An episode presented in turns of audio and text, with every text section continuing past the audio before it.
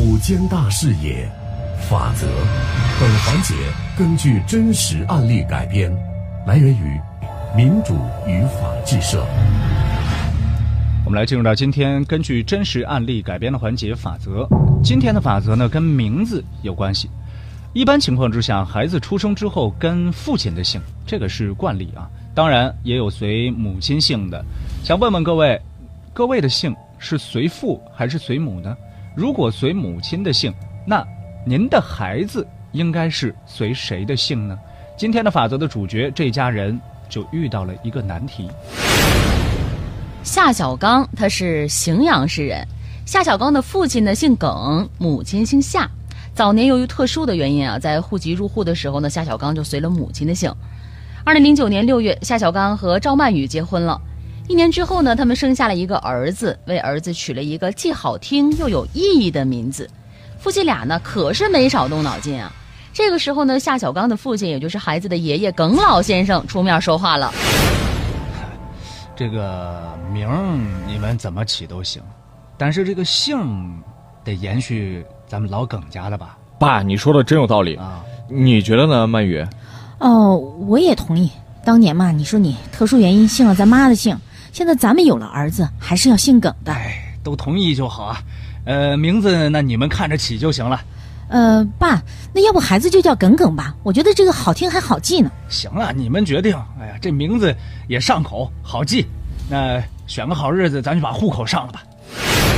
就在一家人欢天喜地的给孩子上户口的时候，难题出现了：派出所不给上户口。呃，你们得重新起个名字再过来。呃，怎么了，警察同志？你们这夫妻一个姓夏，一个姓赵，这孩子怎么姓耿啊？哦，呃，这事儿是这样的，嗯，我随的是我妈的姓，姓夏。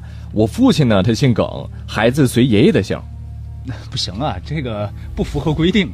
原则上面，这新生儿入户必须随父姓或者是随母姓。你这乱姓不是乱套了吗？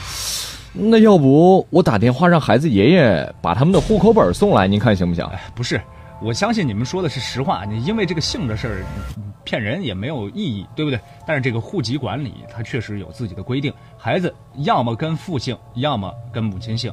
啊，对不起啊，实在对不起，同志，回家重新起个名字再过来上户口吧。在派出所，夏小刚夫妇是。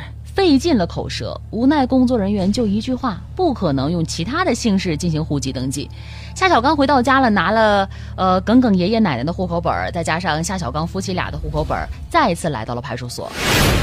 呃，警察同志啊，您看一下，我当年是跟了我妈的姓，姓夏，我父亲姓耿，真没骗您。我儿子耿耿啊，就是随爷爷的姓。啊，我看看。确实是啊，那这当然不会骗您啊，您就把那户口给我们上了吧。不是，同志，还是不行。我们之前跟您说了，这个户籍管理真的是有规定的。不信您看看那个墙上，那不是写着通知吗？你就那规定，你也别难为我，好吧？不是，警察同志，孩子不姓我们的姓又怎么了？这是我们的自由啊，那是我孩子呀。是是，同志，自由不自由，这不是你说了算。上户口得按规定，对不对？夏小刚夫妇始终不愿让步，那就这样，直到耿耿两岁的时候，夏小刚还是没有给孩子上了户口。没户口就没有办法上幼儿园和上学，这一下可愁坏了夏小刚夫妻。怎么办呀，老公？你说这不给上户口，儿子连学都没法上啊！你说这民警他也是死脑筋啊，都跟他解释过了，到底咋回事，他就是不听。我最近也为这个事儿发愁呢，呃，我还上网查了查，公民有姓名权。嗯，那你的意思是什么？我的意思是他们违法了，咱们要是告这个派出所，官司肯定能打赢。你有把握没呀？你放心吧，我已经查过资料了，连律师我都咨询过了。夏小刚夫妻认为呢，派出所不给孩子上户口是侵犯姓名权的行为，最终以派出所不履行法定职责为由，将荥阳市公安局起诉到了荥阳市人民法院，请求法院判决公安局履行法定职责，办理入户登记手续。针对夏小刚夫妇的诉讼请求，警方辩解说呢，警派出所认真是审核了孩子父母提交的入户申请手续，认为孩子的姓氏必须和父母一方的姓氏保持一致，不能用其他的姓氏进行户籍登记。警方呢还依照婚姻法第二十二条，子女可以随父姓、可以随母姓的规定，给原告的入户申请给予了及时的解答，请求法院驳回原告诉求。法院经过审理认为呢，依据民法通则规定，公民享有姓名权，有权决定使用和按照依照规定改变自己的名字，禁止他人干涉、盗用和假冒。而婚姻法第二十二条，子女可以随父姓、可以随母姓的规定，并非强制性的规定。这个条款呢，是为了保护父母双方在婚姻家庭当中对自己子女命名权的平等，而非强制性的规定子女必须和父母一方的姓氏保持一致。所以说呢，以耿耿为名字进行出生户籍登记，并不违反法律规定和社会的公序良俗，警方也不能办理户籍登记的理由不能成立。最终。法院是判决荥阳市公安局需在判决生效后十天内依法为耿耿办理户籍登记。该案一审宣判之后呢，双方当事人均未提出上诉，警方也很快为耿耿办理的户籍入户手续。耿耿现在呢已经是上幼儿园了。很多父母呢希望自己的孩子的名字是标新立异的，听起来可以耳目一新。那什么情况之下一个人可以既不随父姓也不随母姓呢？我们简单为各位介绍一下。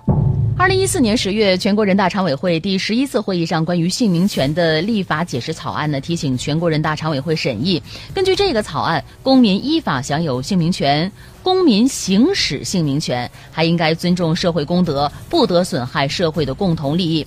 公民原则上应当随父姓或者是随母姓。草案同时规定，公民有正当的理由可以选其他的姓氏。草案规定，考虑到社会实际的情况，有下列情形之一的，可以在父姓和母姓之外选择姓氏。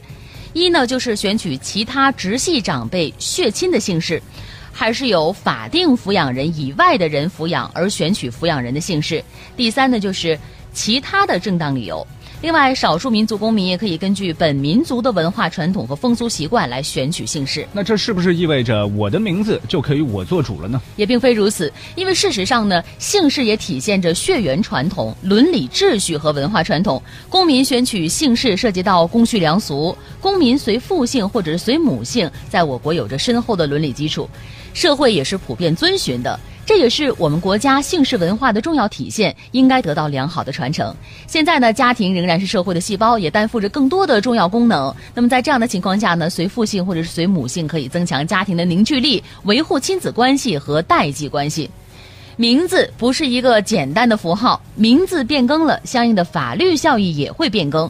现实生活当中，改名之后随之而来的是一系列的变动，还有户口本的改，身份证也要改。还有护照、存折都得改，随意的换名字会给逃债者提供便利，还有社会的治安管理问题。所以说，改姓不可能，我的姓氏我做主，仅仅是有正当理由才能做主。以上为各位带来是今天五件大视野的根据真实案例改编的环节法则。